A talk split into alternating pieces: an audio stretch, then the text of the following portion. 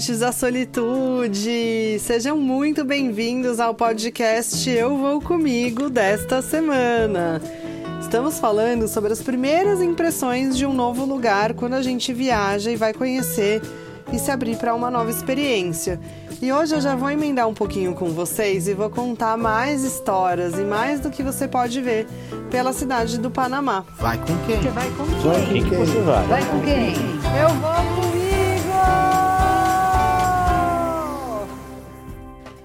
Na semana passada a gente começou a discorrer um pouco sobre quais são as sensações, as impressões de quando a gente chega num novo lugar. E eu já fui te contando um pouco do que dá para fazer na cidade do Panamá, de como é a temperatura, de como você pode ali aliviar aquele calor, né, com uma ida ao shopping, que foi bem agradável. E eu já vou começar a contar para vocês algumas coisas que eu gostei ali no shopping. Como eu falei, não sou uma pessoa que tem esse tipo de hábito, mas foi bem fácil a compra do meu chip, por exemplo. Quando eu chego num novo país que eu vou passar algum tempo, eu gosto de ficar independente no quesito internet, porque é importante para você usar ali os mapas online. Eu sei que mapa offline é uma coisa que tem que estar tá no mapa do viajante. Mas ali você se orienta, você tem contato também com as pessoas, né, da sua família, os seus amigos, a sua rede. Eu consigo me comunicar com vocês. Então fui atrás do chip de internet. Já tinha visto que era mais barato comprar fora do aeroporto. E no shopping eu encontrei algumas operadoras de telefone. A Claro era a única que eu conhecia e era a que estava mais vazia ali na hora que eu apareci no shopping. As outras todas estavam com fila. Então eu optei por comprar um chip da Claro. Eu paguei 10 dólares mais ou menos, com uma cobertura bastante grande que era suficiente para 10 dias. Para quem é turista, eles vendem esses pacotes por semana ou por dias. E aí, perguntei como era a cobertura e me falaram que cobriu o Panamá inteiro e eu acreditei. O que no futuro se mostrou uma cilada, então presta atenção, porque se você for para o Panamá e for andar por outros lugares que não a cidade do Panamá, talvez a Claro seja a operadora menos indicada para você. Mas na cidade funciona super bem em todos os lugares. Comprei meu chip, fui dar uma volta, tava com fome, fui procurar algo para comer. O shopping tem uma praça de alimentação enorme, enorme, enorme, com cozinhas conhecidas dos brasileiros, algumas conhecidas dos brasileiros que já viajaram para fora, como Taco Bell, tinha bastante comida grega, tinha aquela famosa comida chinesa bem oleosa que eu adoro, mas essa eu comi no último dia. Mas não tava afim, queria uma experiência nova, né? Acabei de chegar, meu Deus, Panamá, uhul, o que que tem? Encontrei um bistrô que tudo era de abacate. Era maravilhoso, eu amo abacate. Hora do abacate. Então tudo lá tinha abacate, tinha salada dentro do abacate, sanduíche de abacate, hambúrguer com abacate, camarão com abacate, abacate com salmão, abacate de todos os jeitos, tudo era de abacate. É um bistrô super legal, tem um ar bem descolado e seria bem legal se abrissem um aqui pelo Brasil. Então você que me ouve e é empreendedor e gosta de abacate, fica aí a dica. Passei uma boa parte do tempo ali me refrescando, voltei pro hostel, fui descobrir o que tinha para fazer. O hostel tinha uma piscina, graças a Deus. É o verão! Era muito gostoso, eu troquei uma ideia já com a galera lá e tal. E aí me falaram que o casco antigo era muito bom, mas que antes de eu passar por lá eu tinha que ir no mercado de marisco, que era no caminho, para experimentar os patacones rellenos. Vocês que acompanharam os meus stories viram e vocês que não acompanharam vão lá nos destaques que está por lá. Você tem que checar o que é isso porque é uma maravilha dos deuses. Para mim a gastronomia tem tudo a ver com viagem, gente. Então assim, tá nessas impressões de quais são os cheiros, de quais são as cores, de quais são os costumes daquela cidade, daquelas pessoas, a história da região, né? A cultura, a história, tá tudo muito ligado com a culinária e é uma coisa que eu realmente admiro. Então eu fiquei ali, curti um pouquinho o dia, tomei um banhão e falei, bom, de noite então, o casco antigo, que também pode ser chamado de casco viejo é depois no mercado de marisco, tem baladinha, eu vou, janto no mercado e vou caminhando até o casco antigo, porque me falaram que era super seguro. E eu, obviamente, Acreditei, porque eu estava ali entre pessoas de confiança que estão trabalhando no hostel e estão super acostumados a receber turistas, mochileiros, gente do mundo inteiro. E é nessas pessoas que você tem que botar fé, porque elas querem que você volte para o país delas, elas querem que você tenha uma boa experiência, elas não querem uma avaliação negativa no TripAdvisor, ou seja lá qual a forma de avaliação de você fazer dos serviços desse lugar. Então, eles vão te dar as dicas. E aí, claro, você dá uma pesquisada antes, né, de acordo com o que eles te falam, e decide se você vai seguir ou não. Eu decidi confiar cegamente, fui para o mercado de marisco, para o restaurante que me foi indicado. E assim que eu cheguei por lá, já veio um moço me atender. Eu falei que tinha sido indicação do moço do hostel e tudo mais. Ele já me acomodou, me trouxe o cardápio e acontece que o moço do hostel tinha falado para procurar uma pessoa lá quando eu chegasse. Mas a única pessoa que tinha no lugar na hora que eu cheguei foi esse moço que veio me atender. E aí, obviamente, eu sentei, comecei a conversar com ele. Ele já me deu ali as dicas do que era bom, do que não era, e assim. Tudo no cardápio era bom, gente. Essa pode ser uma desvantagem de você viajar sozinho e olha só, nem tudo é coisa, né? Uau, mas não é assim uma desvantagem tão ruim. Porque algumas comidas são muito grandes e aí você quer experimentar tudo. e se você tá sozinho, cara, você tem que ter um estômago de avestruz, porque assim, não tem como você levar viagem, né?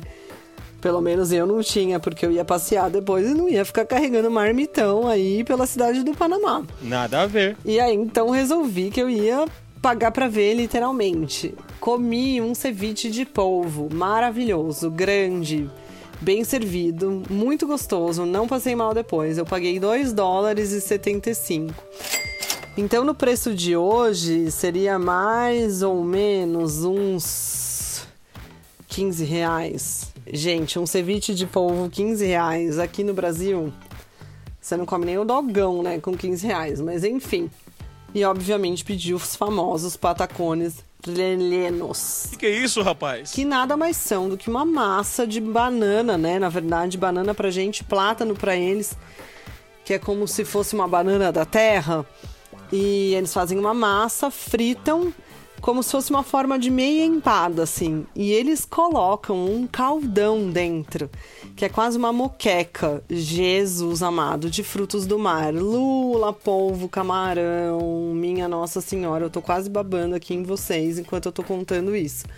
Porque eu tô com muita saudade já, saudades patacones. Paguei 10 dólares. Oito patacones, se não me engano, ou 10 eles eram muito grandes, valeu super a pena. Se você tá em mais pessoas, é óbvio que vale mais a pena, porque eu acabei deixando alguns por lá, porque eu não dei conta.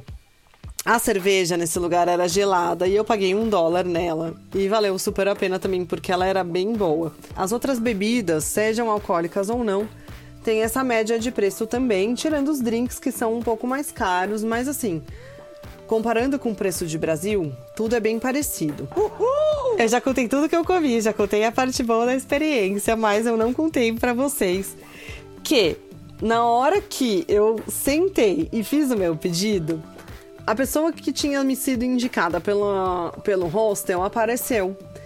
E aí eu vi a moça andando por lá e tal, e aí eu falei, nossa, oi, tudo bem? Eu vim do hostel, nananã. Aí ela virou para mim e falou assim, aí daí, o que, que adianta você me falar isso agora? Bem rude mesmo, bem grosseira. Você já está sendo atendida pelo meu colega, para mim não faz a menor diferença. Eu não sei nem por que você está me falando isso, que você veio de indicação. Você não traz benefício nenhum para mim. E eu, tipo, nossa, toma essa, né, bonita? Que isso, hein? Eu fiquei em choque, mas eu não levo grosseria para casa, gente. Tem coisa que eu não aguento. Pensei que podia ser algo cultural, sim, mas eu também entendo como uma forma de desrespeito, né? Se a pessoa indica o seu restaurante e você não tá lá para receber a pessoa na hora que ela chega, ok, né? Paciência. E eu lá vou falar pro cara: não, não me atende você porque eu vim atrás de uma pessoa que eu nem sei se tá por aqui. Aí eu falei, não, tudo bem, não tem problema, né? Que ele pediu para eu te mandar um abraço e tal. Daí ela falou: ah, tá bom, você é a segunda cliente que ele me manda aqui hoje que nem me procura na hora que chega. Eu vou ligar para ele. E aí ela pegou e começou a ligar para ele na minha frente. E foi uma série de grosserias, tipo, ah, obrigada por ter indicado os clientes aqui, não sei o quê, mas você tem que orientá-los direito, porque eles têm que chegar, eles têm que me procurar, porque senão não adianta ficar me indicando, enfim. E falou muito de que ela não teria proveito econômico nenhum da nossa presença lá e tal, numa forma bem mal educada mesmo. E aí eu falei, ok, né? Ela que resolve essa pendência, não conheço o contexto dela, não sei como funcionam, né? As coisas por lá, a gente tem que ter um pouco de empatia também nessa hora. E aí ela ficava passando na minha frente, assim, e ficava me olhando. Aí eu chamei, né? Falei, olha, eu sinto muito, porque no Brasil não é desse jeito. Quando a gente começa a ser atendido por uma pessoa, é assim que a gente vai ficar até o final. Eu não vou virar para a pessoa e falar: "Não, eu não quero ser atendida por você, eu quero ser atendida por X pessoa", né? Falei, isso é uma diferença cultural, talvez você devesse observar e conversar para que isso fosse orientado, né, melhor no hostel, na hora que eles passassem essa informação pra gente.